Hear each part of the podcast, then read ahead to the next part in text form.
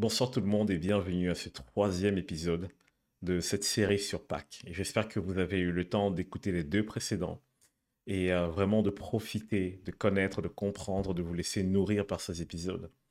Et euh, dans cette troisième partie, j'ai envie d'aborder une question. Dans l'épisode précédent, je parlais en fait des sacrifices et de leur sens. Et aujourd'hui, j'ai envie de parler du sacrifice ultime.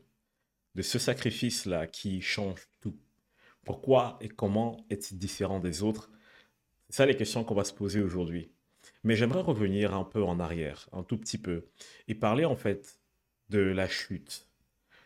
Vous savez, je l'ai déjà dit dans les épisodes précédents, Adam, à cause de son péché, a fait basculer toute l'humanité sous la condamnation. L'exemple que j'ai pris hier, par exemple, c'est de parler de cette balance avec deux plateaux et de dire en fait que si sur ces deux plateaux il y a des masses équilibrées, alors la balance est parfaitement équilibrée. Mais si j'enlève ou rajoute quelque chose, il y a une bascule qui se fait. Et c'est un peu ce qui s'est passé avec la désobéissance d'Adam. À cause de son péché, la mort est entrée dans le monde. Elle n'était pas supposée être là, mais elle est entrée et elle a créé le déséquilibre. Voilà pourquoi est-ce que toute chose, dès maintenant, tend à disparaître toute chose tend à aller vers la mort, toute chose tend à mourir, à périr ou dépérir. Et on voit à un moment donné que Dieu ne voulait pas juste laisser que les choses se fassent ainsi, parce que Dieu a toujours eu ce souci de sa créature, toujours ce souci de ses enfants, toujours ce souci de se dire comment je fais pour prendre soin d'eux? Et qu'est-ce qui s'est passé? La réponse de Dieu à cela, c'était de pourvoir une solution provisoire. La première, c'était on le voit dans le Jardin d'Éden, le fait que Dieu a recouvert Adam d'une peau de bête, Adam et Ève. Et le symbole de ça, c'est quoi? C'est que malgré nos fautes et malgré nos manquements, lorsque Dieu s'approche de nous, il s'approche comme un père qui vient certes nous dire la vérité sur l'état dans lequel nous sommes, mais veut pourvoir à tout ce dont nous avons besoin pour endurer, supporter et même se libérer des conséquences de nos actes, de nos péchés, de nos fautes. Et donc, on voit dans cette première euh, symbolique du sacrifice dans la Bible à ce moment-là, lorsque Dieu prend la peau d'une bête pour recouvrir l'homme. Et comme je disais aussi hier, on voit que ce sacrifice continue en fait à se propager tout au long de l'histoire de l'humanité où Dieu continue à mettre en place des sacrifices et Israël vit justement au travers de ce sacrifice cette réconciliation avec Dieu, ou du moins cette ouverture-là que Dieu a proposée à Israël en attendant que la solution définitive arrive. Mais il y a un problème qui demeure quand même. Si je couvre la faute d'une personne, ça ne veut pas pour autant dire que cette personne est pure. Et là, Dieu savait qu'il y avait encore quelque chose à faire. Donc il ne voulait pas juste couvrir la faute d'Adam et Ève, il ne voulait pas juste couvrir la faute de l'humanité en proposant ces échanges qu'on voit au travers des sacrifices. Mais Dieu voulait définitivement régler le problème du péché et donc de la mort. Et c'est en cela que Dieu, dans un premier temps, se rendant compte que Israël, lors de leur sortie d'Égypte, malgré toutes les bontés de Dieu, avait le cœur endurci, Dieu a voulu leur ouvrir les yeux. Et c'est un peu le cas pour chacun d'entre nous, où Dieu veut parfois nous ouvrir les yeux sur l'état dans lequel nous sommes. Et c'est à ce moment qu'on voit apparaître la Torah, la loi qui a été donnée à Moïse. Et dans cette Torah, on voit les dix commandements. Et je pense que tout le monde a déjà dû entendre au moins ça quelque part, les dix commandements. Et beaucoup de personnes sont très attachées à ces dix commandements. Ils sont purs, ils sont saints. Mais il y a une réalité aussi avec ces dix commandements. Pour vous, illustrer, cela, prenons le cas de vous qui êtes dans un tribunal. Lorsque vous allez devant le juge, le juge va venir et vous citer vos actes et vos faits. Et il va comparer vos faits à ce que dit la loi. Et il va pouvoir déterminer si vous êtes dans l'illégalité ou pas. Au final, la loi sert à quoi?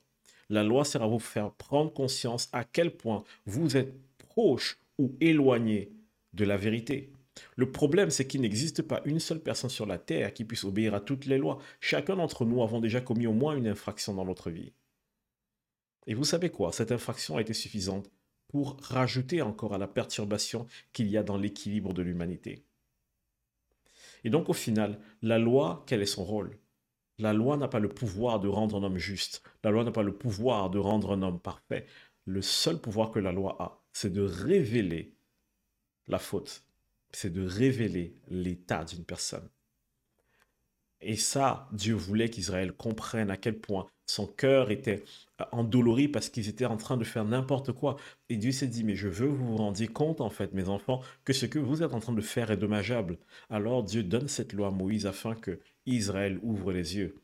Le problème, c'est que malgré qu'Israël a eu cette loi, il n'y a pas eu une profonde repentance. Au contraire, avec les années, ils ont appris à contourner la loi, comme si on pouvait s'échapper de la loi. Et Israël, en fait, en contournant cette loi, confirme une chose, c'est que les solutions que Dieu a données étaient bel et bien provisoires. Elles ne pouvaient pas rendre l'homme parfait.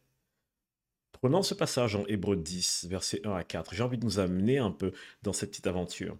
En effet, voici c'est écrit, en effet, la loi qui possède une ombre des biens à venir et non l'exacte représentation des choses ne peut jamais, par les mêmes sacrifices qu'on offre perpétuellement chaque année, amener les assistants à la perfection. Autrement, n'aurait-on pas cessé de les offrir? Parce que ceux qui rendent ce culte, étant une fois purifiés, n'auraient plus eu aucune conscience de leurs péchés. Mais le souvenir des péchés est renouvelé chaque année par ces sacrifices, car il est impossible que le sang des taureaux et des boucs ôte le péché. Il est impossible que le sang des taureaux et des boucs ôte le péché. Vous voyez ici que cette solution était bel et bien provisoire. Elle ne pouvait pas enlever l'état pécheresse que nous avons. Elle ne pouvait faire que quoi? Nous empêcher de mourir. Elle ne pouvait que désier la conséquence de la mort directe sur nous vers un sacrifice innocent. Le but finalement de Dieu, quand il demandait d'offrir ces sacrifices, n'était pas juste pour se satisfaire lui. Dieu n'a pas besoin de manger nos offrandes. Ce n'est pas ça qui est important pour lui. Mais Dieu voulait que pour chaque chose qui était prise, une chose remplace. Et au lieu de prendre la vie de ses enfants, Dieu a préféré qu'on prenne la vie d'un bétail. Et vous savez, il y a une chose quand même qui est importante pour nous de noter dans tout ce que je viens de dire. C'est que Dieu voulait amener cette solution définitive, mais il fallait que les choses se passent en temps et en heure. Et un jour, il y a cet homme qui a apparu il y a à peu près 2000 ans de notre ère. Et cet homme, en fait, apparaît. Il s'appelle Jésus. Et ce Jésus se démarque du reste de l'humanité, en tellement de points, en tellement de choses. Et j'ai envie un peu qu'on discute de pourquoi il s'est démarqué, de ce qui faisait de lui quelqu'un de spécial et de différent. Quand Jésus arrive, Jésus tient un discours qui va en surprendre plus d'un. Si on continue à lire Hébreu 10, les versets 5 à 7 et ensuite 11 à 12, voici ce qui est écrit. C'est pourquoi Christ, entrant dans le monde, dit, Tu n'as voulu ni sacrifice, ni offrande, mais tu m'as formé encore. Tu n'as agréé ni holocauste, ni sacrifice pour le péché.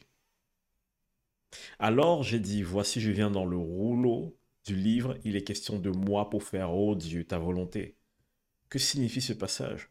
Tout ce qui avait été fait avant n'était pas encore la volonté de Dieu. C'était des solutions provisoires. Mais Jésus venait en fait faire quoi? Faire cette volonté, manifester cette chose que l'humanité attendait tant. Tandis que tout sacrificateur, verset 11, fait chaque jour le service et offre souvent les mêmes sacrifices qui ne peuvent jamais ôter les péchés, lui, après avoir offert un seul sacrifice pour le péché, s'est assis pour toujours à la droite de Dieu. Regardez ce qui est important ici. Je disais tout à l'heure que même si les fautes sont couvertes, même si les conséquences sont absorbées par les sacrifices, ça n'ôte pas notre nature pécheresse, ça n'ôte pas le péché de nous. Mais le challenge de Dieu était d'ôter le péché. Parce que s'il n'y a plus de péché, comment est-ce que la mort peut avoir un pouvoir sur moi? Et donc Jésus dit, en arrivant, tout ce qui a été fait avant n'était pas capable de vous purifier. C'était juste capable, certes, de vous purifier de la dimension humaine, dans le sens où vous n'êtes plus condamnable, mais pas capable de purifier vos cœurs et votre être. Et Jésus dit, je vais amener quelque chose, je vais manifester la volonté de Dieu, qui, elle, va être capable de tout retirer et tout enlever. Waouh. Alors, Jésus était pour moi soit le plus grand menteur, ou alors celui que tout le monde attendait. Mais moi, j'ai choisi le parti de croire que Jésus était ce sacrifice ultime, et voici les raisons qui m'amènent à penser cela. En quoi est-ce qu'il était la solution? Reparlons un peu de l'agneau, par exemple. Prenons l'exemple de l'agneau dont j'ai déjà parlé plusieurs fois. Pour les sacrifices, Dieu avait une exigence concernant cet agneau qu'on devait amener en sacrifice pour le pardon des péchés. La première des choses, c'est que cet agneau devait, être, devait avoir un an. Et vous savez, euh, c'est la période où voilà, l'agneau est en train d'entrer dans la force de l'âge. Il, a la meilleure chair qui est à la fois volumineuse et tendre, pas encore trop dure, pas encore trop sèche. Donc là, un an, c'est juste parfait. Autre chose, Dieu voulait que cet agneau n'ait aucune infirmité et que cet agneau soit sans tache. Donc il fallait que celui qui vienne et qui se présente comme le Messie, comme le Christ, puisse avoir ces qualificatifs-là. Et j'aimerais nous dire quelque chose.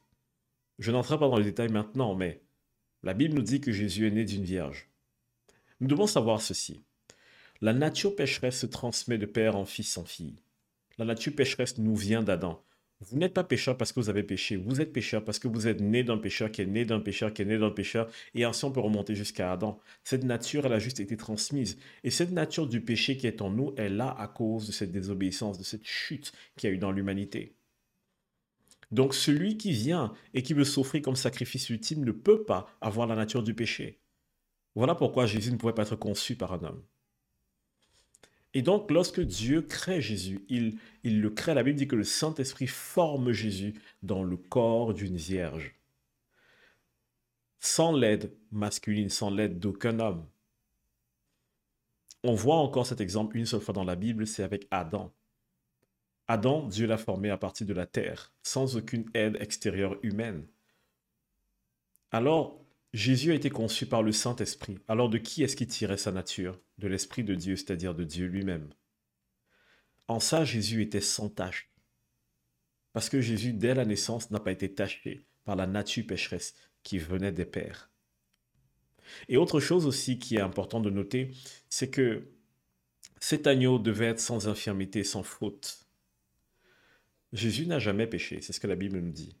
Alors Jésus n'a jamais compromis qui il était. Il n'a jamais compromis sa pureté. On peut encore noter d'autres choses. Si nous lisons par exemple les livres d'Ésaïe dans la Bible de Jérémie ou alors même les psaumes du roi David, certains de ces psaumes, je vous invite à lire le psaume 22, on en parlera dans quelques épisodes, vous allez remarquer juste une chose qui est intéressante. C'est que tous ces psaumes décrivaient avec une certaine précision comment est-ce que celui qui serait le Messie, le sacrifice ultime devait venir? Comment est-ce qu'on le reconnaîtrait? Et comment est-ce que sa vie se déroulerait? Et une seule personne a réussi à réunir toutes ces prophéties en lui et dans sa vie, c'est Christ, c'est Jésus. Mais pour moi, il y a une preuve qui est encore plus flagrante. Parce que à la fin de l'ancienne alliance, il y a une garantie qui nous est donnée par le dernier des grands prophètes de l'ancienne alliance. Il s'agit ici de Jean-Baptiste. Jean-Baptiste parle au sujet du Messie qui doit venir. Et si nous allons dans Jean 1, des versets 26 à 36, voici ce qu'il dit. Jean leur répondit, Moi je baptise d'eau, mais au milieu de vous, il y a quelqu'un que vous ne connaissez pas, qui vient après moi. Je ne suis pas digne de délier la courroie de ses souliers. Ces choses se passèrent à Béthanie, au-delà du Jourdain, où Jean baptisait. Le lendemain, Jésus, le lendemain, pardon, il vit Jésus venant à lui, et il dit, Voici l'agneau de Dieu qui ôte le péché du monde. C'est celui dont j'ai dit, Après moi vient un homme qui m'a précédé, car il était avant moi. Je ne le connaissais pas, mais c'est afin qu'il fût manifesté à Israël que je suis venu baptiser d'eau. Jean rendit ce témoignage. J'ai vu l'Esprit descendre du ciel comme une colombe et s'arrêter sur lui. Je ne le connaissais pas, mais celui qui m'a envoyé baptiser d'eau, celui-là m'a dit, celui sur qui tu verras l'Esprit descendre et s'arrêter, c'est celui qui baptise du Saint-Esprit. Et j'ai vu et j'ai rendu témoignage qu'il est le Fils de Dieu. Le lendemain, Jean était encore là, avec deux de ses disciples, ayant regardé Jésus qui passait, il dit, Voilà l'agneau de Dieu. Il y a une phrase que je veux qu'on retienne qui est au verset 29. Voici l'agneau de Dieu qui ôte le péché du monde. Je vous avais parlé de la symbolique de l'agneau, n'est-ce pas? Vous avez parlé en fait de cet agneau qui qu'on voit en fait depuis le début de l'humanité, depuis le début de la chute de l'homme. Cet agneau qu'on parcourt avec Abraham, on voit que la vie du fils d'Abraham, Isaac, a été échangée contre un agneau. On voit en Israël que, en échange du sacrifice d'un agneau, les personnes étaient pardonnées. Dieu avait caché une symbolique de rédemption dans l'agneau. Et Jésus, lorsqu'il arrive, comment est-ce que Jean-Baptiste l'appelle L'agneau qui fait quoi Qui ôte le péché du monde. Souvenez-vous de ce qui était écrit dans Hébreu. Les sacrifices des bêtes ne pouvaient pas ôter le péché. Mais l'agneau de Dieu, lui, peut. Son sacrifice peut ôter le péché du monde. Alors j'ai envie de dire ceci. Je ne sais pas dans quelle situation tu es, comment tu te sens, ce que tu vis en toi, comment est-ce que tu te vois ou tu te perçois? Mais j'ai envie de te dire ceci. Il y a une personne qui est le sacrifice ultime. Et lui, il a le pouvoir d'ôter dans ta vie tout ce qui te tient en arrière, tout ce qui te tient captif, tout ce qui est en train de te porter préjudice. Il a ce pouvoir d'ôter le péché. Et mon invitation, c'est que tu le connaisses et que tu le rencontres aujourd'hui. Et je t'invite aussi à rester avec moi parce que demain, j'aimerais aborder une question. Pourquoi est-ce qu'il fallait absolument que Jésus meure?